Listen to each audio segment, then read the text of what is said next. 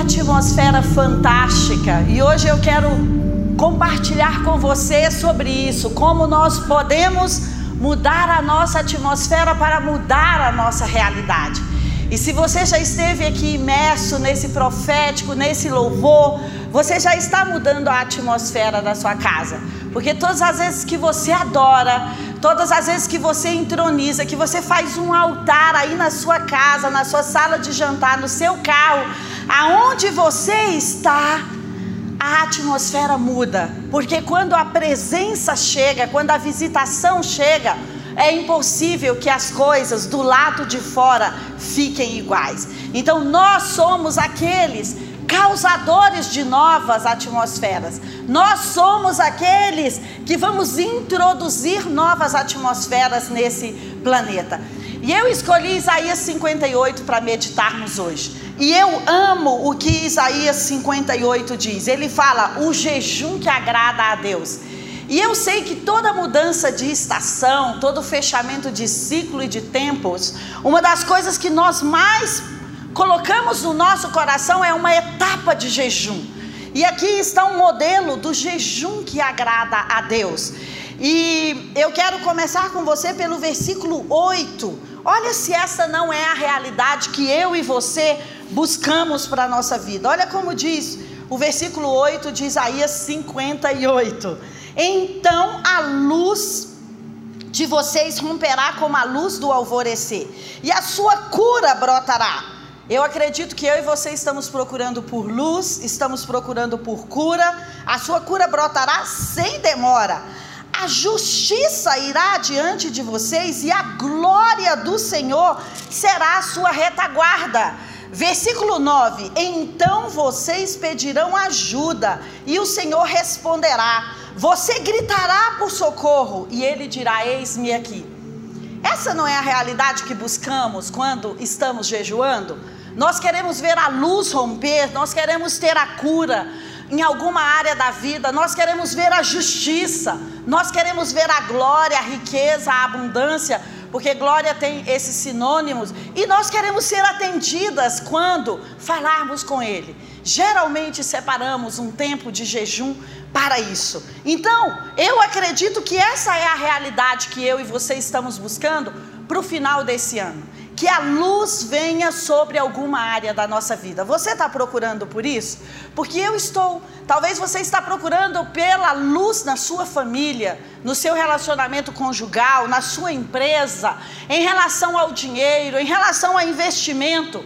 Porque quando nós falamos de luz, nós falamos de iluminação, de clareza. Tem alguma área da sua vida, como esse querido irmão estava ministrando no início aqui, que está sendo como uma madrugada densa, e que você está precisando de um feixe de luz ali? Pois é, ele está dizendo que essa vai ser a minha realidade quando eu e você jejuarmos adequadamente. Que é um prazer para Ele trazer luz sobre as áreas de trevas da nossa vida, que é um prazer para Ele trazer direção, iluminar o caminho, como diz o Salmo 119: a Sua palavra é lâmpada para os meus pés, é luz para o meu caminho, é a ideia de Deus iluminar a nossa estrada. E aí esse versículo continua dizendo que a sua cura vai brotar sem demora. Qual é a cura que você está precisando?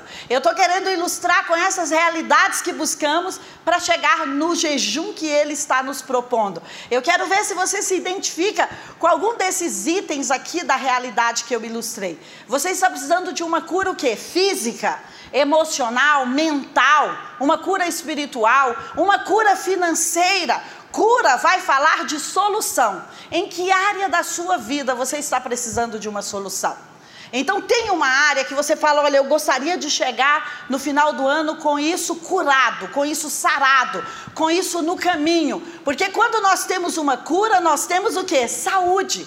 Qual é a área da sua vida que está precisando ser abastecido pela saúde de Deus. Vai anotando tudo isso aí. Talvez um relacionamento que você tem que foi quebrado, ou um relacionamento que é, foi quebrado há muitos anos atrás com a sua família. Sabe, Ana estava precisando de uma cura quando ela vai ali diante do profeta, num desses dias de jejum, de oração, de trazer oferta, de pagar votos, de mudar de estação, de celebrar ceia, de celebrar festas. Ela chega ali e fala: Eu estou angustiada.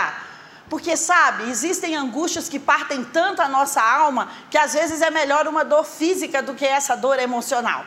Então, será que você está angustiado como Ana? Será que você está enfrentando esterilidade na sua vida como Ana em alguma área? Então, esse é o dia que Deus vai nos dar instrução de um jejum que vai fazer com que a cura brote para nós rapidamente.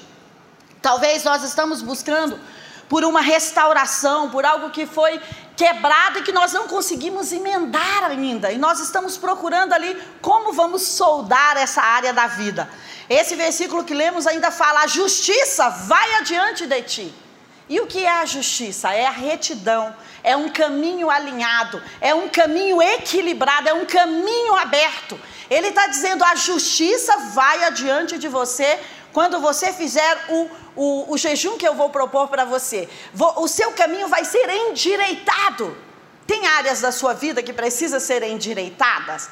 Talvez as palavras, a mente, os pensamentos, talvez a forma de comer, talvez a forma de vestir, talvez a forma de se relacionar com as pessoas. Então ele está dizendo: antes que você vá, eu vou endireitar o seu caminho. Antes que você vá, eu vou preparar um caminho para você, onde você vai ter um padrão para seguir, onde você não vai ficar cambaleando e nem perdido, mas onde você vai enxergar. E esse caminho vai ser um caminho protegido por leis, por um padrão, por um governo, por uma correção. Muitas vezes as pessoas falam: Poxa, eu gostaria de andar certo, eu só não sei como andar certo. Eu gostaria de saber quais são os princípios que vão me guiar a esse casamento bem sucedido, as finanças bem sucedidas, mas eu só não sei qual é esse caminho. Então ele está dizendo: Olha, eu proponho que vai ter uma ampla justiça para você quando você fizer o jejum que agrada a mim. E mais outra coisa, ele disse: Olha, a minha glória vai ser a sua retaguarda. Já pensou você andando e a glória está sendo a sua retaguarda? Sabe do que, que a glória fala? A glória fala do testemunho. A glória fala da abundância. Então você vai fazendo um caminho e andando, e atrás de você vai ficando um rastro de testemunho. As pessoas vão dizendo: olha o que ele superou, olha o que ela conseguiu, olha como ela venceu aquela licitação, olha como a empresa dela está naquele lugar, nos montes, olha como a família dele é uma família bem sucedida. A glória fala da nossa prosperidade, da nossa abundância, da nossa dignidade, das nossas riquezas, da honra que vamos carregar. E ele está dizendo: se você seguir o jejum que eu quero te propor, a glória vai ser a sua retaguarda. Na frente vai a justiça, aplainando, arrumando os seus caminhos. E atrás vai a glória, testificando sobre você um homem honrado, sobre você uma mulher honrada. E por último, ele fala assim: se você gritar por socorro, eu vou te responder.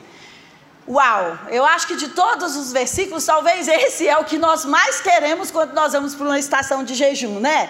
Nós falamos, Deus, eu preciso de respostas, fala comigo, se manifesta de alguma forma, chove aqui no meu algodão, me dá um sinal, fala alguma coisa para mim, porque quando nós vamos para uma estação de jejum, nós estamos querendo ligar o nosso coração ao coração de Deus e ouvir as instruções dele. E uau, é isso que nós queremos, sentar na mesa com ele e falar: Deus, explica para mim por que, que eu me meti nessa confusão da vida e agora como que eu saio dela? Explica, Senhor, me dá a direção. E ele fala: Ó, você vai gritar por socorro e eu vou te ouvir. Você vai falar e eu vou ouvir aqui para sentar e conversar com você. Gente, essa é a sede da humanidade, ser ouvido. Todo mundo quer ser ouvido. Seus filhos querem ser ouvidos, seu marido quer ser ouvido, sua esposa quer ser ouvida, seus colaboradores querem ser ouvidos, seus líderes de ministério, seus pastores, seus amigos. Essa é a sede da humanidade. Eu quero ser ouvido. E Deus está dizendo: olha, eu posso trazer para você todos esses itens, uma vez que nós entramos num acordo sobre o nosso jejum. E é tão incrível como no versículo 3 e 5, deixa sua Bíblia aberta em Isaías 58, porque a gente vai passear por ela hoje. Olha o que diz o versículo 3 a 5. Ele vai dizer: Esse é o jejum que vocês estão fazendo, não é o que eu estou pedindo. Diz, vocês estão dizendo: Por que jejuamos se tu nem notas? Por que nos humilhamos se tu não levas isso em conta? Acontece que no dia que vocês estão jejuando, vocês estão cuidando dos seus próprios interesses e estão oprimindo os seus trabalhadores. E eis que vocês jejuam apenas para discutir, brigar e bater uns dos outros. Jejuando assim como hoje, o clamor de vocês não será ouvido. Começou. E aí, versículo 5: Seria este o jejum que eu escolhi? Que num só dia, ou numa só semana, ou num só mês, ou em 21 dias, a pessoa se humilhe, incline sua cabeça como um junco, estenda debaixo de si um pano de saco e cinzas? É isso que vocês chamam de jejum e de dia aceitável do Senhor? Ele diz: não é isso que eu chamo de jejum que vocês fiquem com fome, que vocês emagreçam, que vocês ficam tristes. Isso também é jejum. Mas ele diz: se você busca os seus próprios interesses, se você oprime as pessoas, se você está trabalhando incessantemente, você não se coloca em Deus, você está ali mais fazendo uma greve de fome. Mas aí ele fala: eu quero contar para vocês qual é o jejum que eu escolhi. O jejum que eu escolhi é que vocês quebrem as correntes da injustiça, que vocês desfaçam as ataduras da servidão, que vocês deixem livre os oprimidos e que vocês acabem com todo tipo de servidão. Você vai ver que nesse texto ele vai falar de servidão três vezes. Será que é um aviso? Será que não é também que vocês repartam o teu pão com os famintos e recolham em casa os pobres e desabrigados? Que vocês vistam os que se encontram nu e que vocês voltem as costas para os seus semelhantes? Então ele já nos deu a receita do bolo, ou a receita do sucesso, ou a receita de ter a justiça na frente e a glória na retaguarda. Então eu quero pensar um pouquinho sobre isso com você. Primeira coisa que ele diz: vocês devem quebrar as correntes da injustiça. Será que cometemos injustiça esse ano? Esta é uma mensagem para pensarmos em nós e não nos outros. Então, veja bem, o que injustiças nós provocamos esse ano? Injustiça é deixar alguém preso ou se sentir culpado quando ele não é. É fazer um ato e deixar um peso sobre uma pessoa, ou sobre uma situação, ou sobre uma empresa, sobre um CNPJ, sobre seguidores na internet que não é. É você imputar um erro e manter o erro. Não tem problema errar. Tem problema em dizer, eu quero que o meu erro continue. Isso vira um sistema de injustiça. Então, como estamos tratando nossos filhos? Nossa esposa, nosso marido, nossos colaboradores, nosso dinheiro. Como estamos tratando o nosso dinheiro? Com justiça ou com injustiça? O primeiro tópico aqui é quebre as correntes da injustiça. Então, se você for identificando alguma dessas coisas que eu vou falar aqui, talvez 10, 12, talvez 30, não dá tempo, é, você vai deixando aí do lado, se você lembra de algum ato por exemplo, a injustiça aqui está ligada também a burlar a lei, a não pagar impostos, a não pagar os impostos aos funcionários. Eu fiquei até pensando uma coisa incrível, que na pandemia, às vezes, por causa de algumas é, entradas nas justiças que tivemos, as pessoas falaram, tá, eu não vou pagar o aluguel, já que o governo disse para eu não pagar o aluguel. Eu não vou devolver as inscrições de alguém, já que as pessoas disseram que, já que o governo disse isso. Então, às vezes, amparar de uma forma injusta em leis, quando você não tem para fazer, você deve não fazer mesmo, você tem uma lei que está te amparando. Mas às vezes as pessoas estão investindo em outra área e deixando de ser justos, né? Então eu pensei bem financeiramente sobre isso. Essa injustiça tem muito a ver com perversidade, com impiedade, com crimes contra a lei. Então, tem algo que nós estamos tentando burlar com o nosso jeitinho brasileiro? Eu gosto de uma coisa que o pastor Silas fala. Ele fala: olha, se você está trazendo as pessoas para trabalhar para você, você tem que dar dignidade de trabalho para as pessoas. Quer elas sejam PJ, quer elas sejam MEI, quer elas sejam CLT, né? Hoje existem inúmeros tipos de contrato. Mas você precisa, se você está requerendo o serviço das pessoas, você precisa tratar as pessoas dignamente. Como estamos tratando nossos colaboradores? Segundo, ele fala: você precisa desfazer com as ataduras da servidão. E isso tem aqui por três vezes. E sabe qual foi o texto que me saltou ao coração? Deus quer amigos, Deus não quer servos. Você vai ver Jesus falando isso tanto nas escrituras e dizendo: olha, vocês precisam sair desse lugar de servos e vir para um lugar de amigos. Qual a diferença? Amigos sentam na mesa e falam, servos estão ali só para ouvir e obedecer. Mas Jesus falou: eu quero a sua contribuição. O que você tem aqui que nós podemos alimentar a multidão? Pedro, como nós podemos pagar esses impostos? O que vocês acham de irmos jantar ali na casa de Maria? O que vocês, o que vocês acham disso? Olha, vamos preparar a Páscoa? Vão vocês e preparam a Páscoa? Então, amigos, é quando nós podemos colaborar um com os outros. Então, esse texto saltou para mim e muitas vezes nós oprimimos pessoas através de palavras, porque às vezes a servidão é através de palavras. Às vezes a servidão é através de um sistema onde você não deixa as pessoas sentarem na mesa para falar para você como aquilo poderia ser melhor. E isso às vezes tem muito a ver com o sistema familiar, porque às vezes o pai ou a mãe, né, existe hoje é, muito essa questão da mãe falar: olha, eu mando, a casa é assim, tem que ser desse jeito. Deixa eu te dizer, se você vive em família, tem a voz do filho, tem a voz da mãe, tem a voz do pai. Senão isso não chamaria família. Então nós precisamos ouvir a voz dos filhos. Eu amo quando a gente pensa em mentoria reversa, que é quando um funcionário, um filho, ou um colaborador lá da ponta chega para você e fala: tem uma solução para você.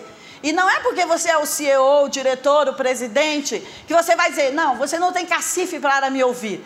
Então, Jesus ouvia as instruções que as pessoas traziam para melhorar o ecossistema. Então, eu acredito que Deus está nos chamando para elevar o nível dos relacionamentos que nós temos, para considerar a voz das pessoas, para considerar a opinião das pessoas. Então, qual é aquele relacionamento que talvez você está mantendo assim? Eu falo e você obedece.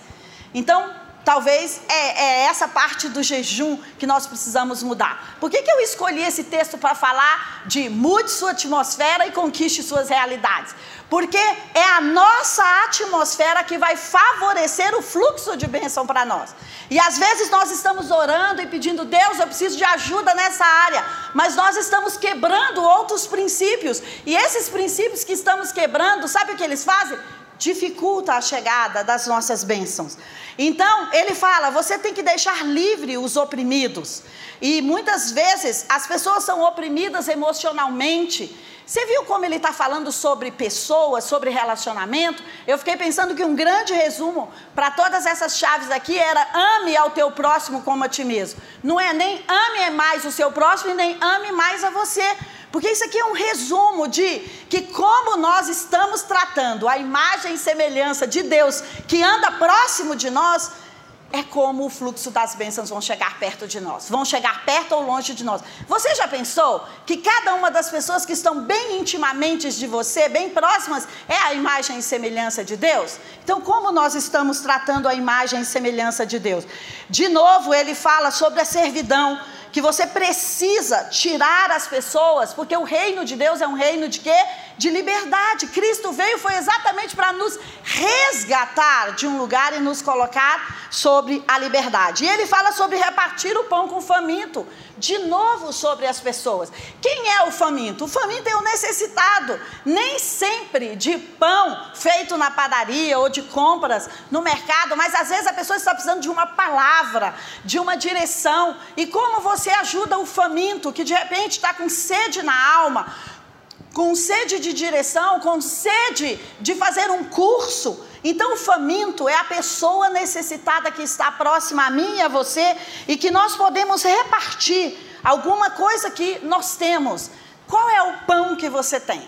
quentinho, ou embalado, ou congelado, não sei. Talvez você tenha cursos e essa semana você possa doar na internet 10 inscrições, você possa fazer um concurso e trazer 30 pessoas. Eu não sei, mas eu quero propor isso para você. Vamos repartir o pão essa semana? Quem sabe você pode suprir um necessitado. Quem sabe você pode ajudar uma, uma empresa a se reerguer economicamente através do seu dom de planejamento, do seu dom de organização financeira.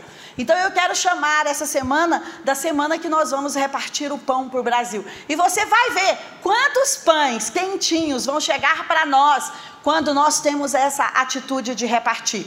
Então vamos fazer uma campanha de doar algo. E ele fala ainda: você tem que recolher os pobres, os desabrigados na sua casa. E me chamou tanta atenção dessa coisa da sua casa. Porque sabe o que é a sua casa? O seu teto espiritual, é os seus céus, é a sua região de domínio, de autoridade, de governo. Então traga as pessoas necessitadas para debaixo do seu teto, pastoreie as pessoas, mentorie, cuide das pessoas. Uau, Deus está chamando isso, sabe de quê? De jejum.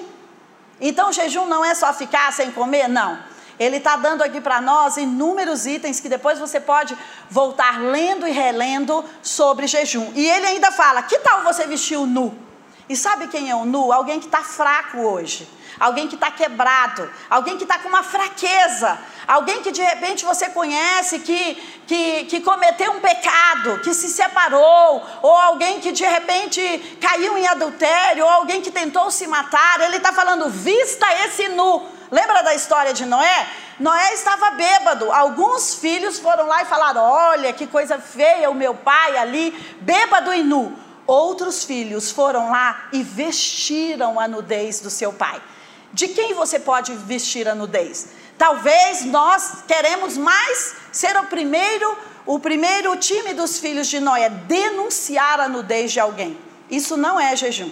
Jejum é cobrir a nudez de alguém, dizer: Olha, eu estou aqui para te proteger. Você está numa hora vulnerável, fraca. Eu sei, não fala essas palavras, porque ela, elas podem prejudicar as pessoas ou prejudicar a sua vida, mas eu estou aqui com você. Me abraça, chora comigo, ora comigo.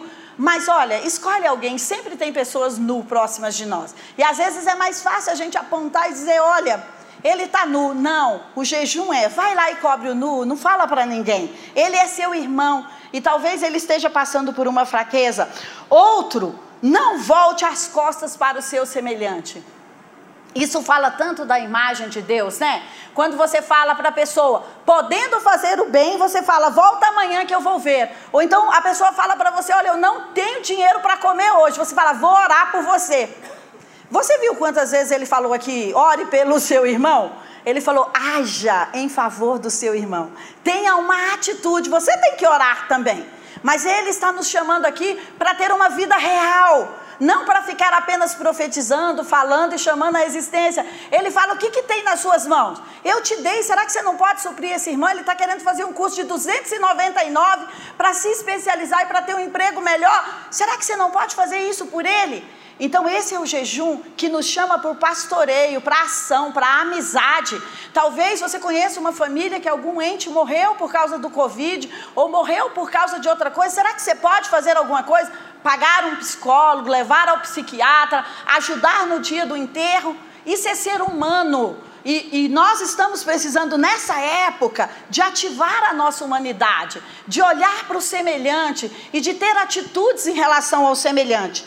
Então ele fala: olha, nós não podemos deixar o, o, semelhante, né? Eu lembro tanto da parábola do bom samaritano, que depois você pode olhar. E aí ele dá mais instruções no versículo 9 e 10, que não dá para eu ler aqui para você, mas ele vai falar de novo sobre tirar a servidão, o dedo que ameaça. Uau, isso é tão forte quando nós falamos de família, é tão ruim quando você vive num ambiente de ameaça. Mãe, porque mãe, às vezes tem muito isso. Olha, você vai ver quando acontecer isso de novo. Isso gera uma insegurança para os seus filhos, isso drena a força dos seus filhos. Então, tire o dedo que ameaça, tire as palavras. Ele fala da linguagem ofensiva, que você precisa tirar essa linguagem linguagem que ofende as pessoas, né? Às vezes a gente lança palavras sem pensar, a gente lança palavras através do reptiliano, tá com raiva, não deixa a sua raiva governar a sua vida. Esse é um jejum de controle a sua raiva. Esse é um jejum de Caim, o seu desejo é contra ti, mas cumpre a você dominá-lo. Você percebe ali? Caim e Abel têm duas atmosferas diferentes. E tudo o que se tem que fazer para ter uma atmosfera como a de Abel é controle, domínio próprio. O fruto do Espírito é. Né? E ali tem nove frutos para nós pensarmos sobre isso. Então, ele vai falar: abre o coração para o faminto, farta a alma aflita. E uma última coisa que ele fala sobre o sobre o jejum que ele quer e que eu achei super incrível, que eu não poderia deixar de falar isso é guarde o sábado. É uma das últimas instruções. E o que é guardar o sábado? É guardar o dia do descanso. O dia que você resolve descansar 24 horas que você resolve descansar. Lembra do início do versículo, do início do texto que nós lemos? Ele fala: Olha, você jejua e busca os seus próprios interesses. No dia do sábado, eu não vou buscar meus próprios interesses. E muitas vezes nós brasileiros, ou nós da, das Américas especialmente, pensamos: não, mas eu preciso trabalhar. Se eu não mandar esse banner hoje, se eu não mandar esse áudio hoje, se eu não mandar isso hoje, se eu não der um ritmo nessa equipe hoje, se isso, se aquilo, eu posso perder. Posso perder o time, posso perder as vendas. Mas olha, o sábado, o dia do descanso é tão sério que Deus se envolveu em cumprir isso. Se você vai lá em Gênesis, ele trabalha, organiza o mundo, faz o mundo e depois ele faz o quê? Ele descansa. Ele leva tanto a sério isso que ele próprio cumpre isso. E eu acho incrível que no Monte Sinai, quando ele está falando das leis morais, olha, não são das leis de comunhão, das leis de festa, das leis cívicas, não, são das leis morais. Que ele fala também de adultério, de morte, de roubo, ele fala de descanso. Então, quando eu não descanso, está lá nos Dez Mandamentos, o maior texto dos Dez Mandamentos é sobre o descanso. Sabe o que eu estou dizendo? Eu estou falando sobre a minha arrogância, sobre a minha independência, sobre o meu orgulho, sobre, olha, se eu não cuidar da minha vida, Deus não vai cuidar de mim. Então, quando você não descansa, quando eu não descanso, sabe o que nós estamos falando? Deus, se eu não tiver no controle da minha vida, ela vai dar ruim. Eu não posso confiar 24 horas que o Senhor controle ela 100%. Então isso fala da nossa falta de fé. Isso fala da nossa falta de confiança. Então o sábado é, é aquele momento em que eu vou olhar para a minha consciência. O JB tem uma palavra incrível, deve estar num podcast onde ele fala: cale as suas vozes. O sábado é isso, calar as vozes, calar as demandas da semana. E sabe, você vai chegar na véspera desse seu dia de descanso e você vai ter um monte de trabalho que você não conseguiu fazer. Anota. A doutora Caroline Leaf e a doutora Rosane falam sobre isso. Anota e fala: olha, daqui 24 horas eu venho aqui para a gente resolver isso. Então, leve a sério o seu dia de descanso, porque ele aponta ele aponta não só para o descanso físico, mas ele aponta para o alinhamento, para aquele momento que a sua alma, o seu espírito, o seu corpo e o seu e, a sua conexão com Deus vão estar ali juntinho. Aquela hora que você tira para ouvir os céus ao seu respeito. Então, quando nós declaramos um sábado, um descanso, nós estamos dizendo: Deus, eu acredito na sua capacidade de me suprir. Eu posso confiar. Isso está falando da sua dependência, da sua fé. Você fala: Deus, não é porque eu não estou trabalhando que eu não vou ter um dia de colheita. E junto com isso, eu quero deixar para você que nós mudamos a nossa atmosfera financeira quando nós confiamos em Deus. Nós alinhamos a nossa atmosfera financeira porque raramente tem um jejum que nós estamos propondo para Deus que a gente não põe a área financeira lá, tô certa? Pelo menos os meus. Deus, eu preciso de mais uma casa, de mais isso, de mais aquilo, ou de pagar as dívidas. Geralmente as finanças estão muito junto com as nossas demandas e com as nossas demandas de jejum. E eu achei que sábado, dízimo, oferta, confiança estão tão alinhados, porque ambos vão falar de quê? Da minha prática de fé para depender de Deus. E é quando eu pratico esses itens em jejum, é quando eu rompo com essas ligaduras, é quando eu me preocupo com o próximo, é quando eu descanso, é quando eu honro a Deus naquele dia, aquele é um dia de descanso e de honrar, é quando eu trago os meus dízimos e ofertas à casa do Senhor que eu vou mudar as minhas atmosferas. Muitas vezes nós somos incoerentes. nós chegamos para Deus e falamos: Deus, mas eu estou aqui, como no início do capítulo que eu li para você. Mas eu estou orando, eu estou jejuando, o senhor não está vendo nada disso? Só que eu não estou dizimando nem ofertando, Deus, mas eu estou orando e eu estou jejuando. E Deus está dizendo o seguinte: você me rouba quando você não traz o seu dízimo e a sua oferta. Você está desalinhado com a atmosfera para provocar uma realidade. Hoje eu fiquei pensando tanto nisso, como às vezes nós somos incoerentes. Nós gastamos sacrifícios e oração, e a Bíblia já diz isso: é melhor você obedecer do que sacrificar. E nós não queremos estar obedecendo os princípios de Deus. Então, esse dia de hoje, antes de tomar a ceia, tem a ver com que área da minha vida e da sua vida nós precisamos nos alinhar. Porque talvez só o alinhamento que nós façamos desses itens, você precisa ler comigo Isaías 58 hoje antes de você dormir. Talvez só esse alinhamento já vai trazer o que? O fluxo das bênçãos que eu e você estamos esperando. E o que traz o fluxo das bênçãos financeiras é o nosso dízimo e oferta. O nosso dízimo e oferta, os 10%, especialmente do dízimo, nós estamos honrando a Deus que nos deu os 90%.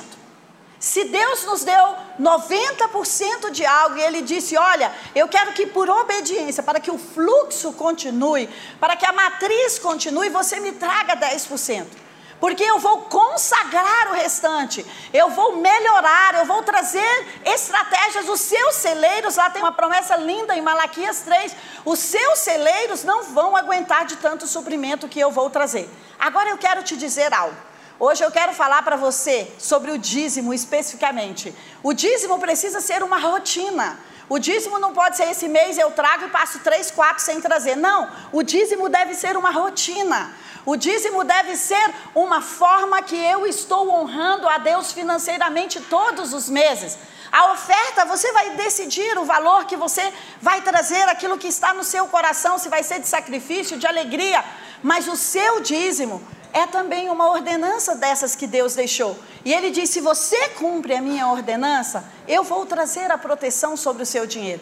E às vezes nós gastamos madrugadas de oração, profetizamos, fazemos jejum pela vida financeira, mas não cumprimos o item que ele está falando sobre o seu jejum. E deixa eu dizer para você, empresário. Traga o dízimo da sua empresa. Isso é uma bênção para a sua empresa. Eu sei que é um desafio. Mas você pode acertar isso com Deus. Você quer ver a sua empresa chegando em um outro nível? Traga o dízimo dessa sua empresa. Eu não tenho tempo para te contar tantos testemunhos de empresários que viraram essa chave. Porque muitas vezes nós empresários falamos o seguinte: eu vou trazer o dízimo do meu, da minha retirada. Então você está abençoando a parte da sua retirada. E que tal abençoar a parte 90% da sua empresa também. Então o dízimo ele precisa ser uma rotina. Ele é uma semente. Quando você traz essa semente, você está provando a Deus sobre a sua fé. Eu gosto do que o Mike Murdock fala, ele fala o seguinte: Satanás rouba, o homem acumula e Deus dá. Então, se você quer mostrar que você tem alguma natureza de Deus, você deve ser um doador também. Porque acumular a natureza do homem, roubar a natureza de Satanás. E nós não queremos nenhuma dessas duas naturezas. Então, quando você doa, você está falando a Deus sobre a natureza dele em você. Então, o dia de descansar, você está falando a Deus sobre depender de Deus. E quando você traz a sua oferta, você está falando sobre depender de Deus. E quando nós vamos para o jejum, o que, é que nós estamos fazendo? Dependendo de Deus para mudar nossas realidades. Então hoje o que eu quero deixar com você é isso, esse jejum que nós vamos fazer essa semana, porque a semana que vem eu quero contar para você o que acontece com alguém que seguiu esse caminho do jejum. Não dá tempo para te falar hoje. E eu acredito que é ótimo dividir isso em duas etapas, porque essa semana é a semana que nós vamos doar, que nós vamos alinhar os caminhos desalinhados, que nós vamos descansar, que nós vamos quebrar com a servidão, que nós vamos alinhar o nosso caminho financeiro, as nossas palavras, a nossa casa.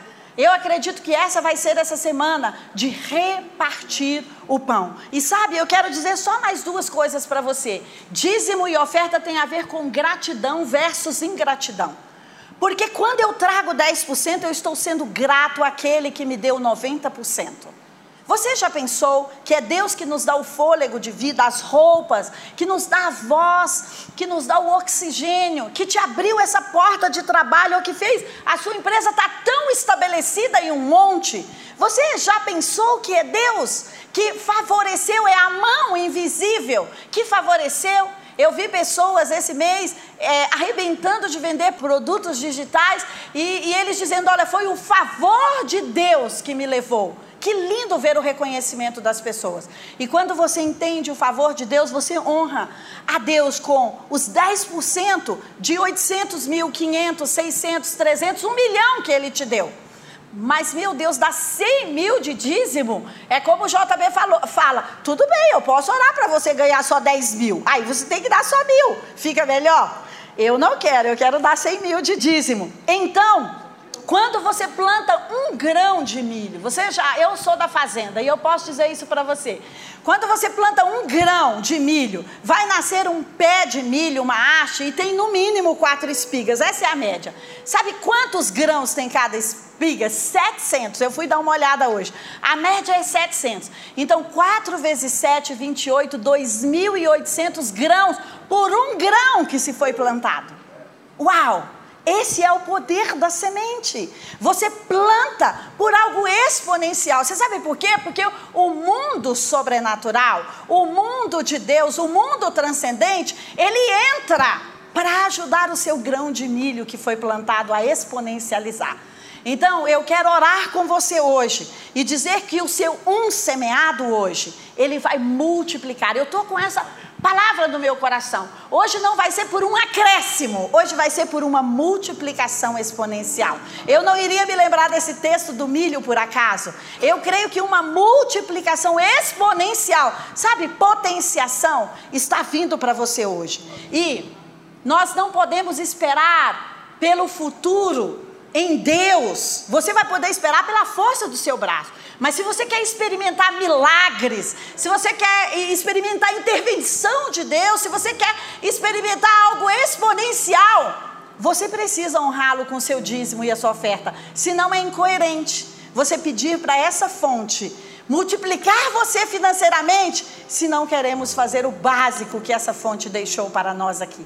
Não entre para a categoria daqueles que roubam ao Senhor mas entre para a categoria daqueles que honram ao Senhor. E eu estou falando isso para você com todo respeito. Se você não é cristão, não tem Jesus como seu Salvador, você não precisa crer nessa palavra. Mas se você é cristão e se diz filho de Deus, essa é uma palavra para nós. Que aqueles que trazem o seu dízimo e a sua oferta vão ter o seu celeiro cheio. Isso é para quem quer ter celeiro cheio, não é para quem quer viver a vida normal. Se, se você quer viver a vida normal, tá tudo bem. Mas se você quer ter celeiros cheios, está aqui, ó. Traga seu dízimo e a sua oferta.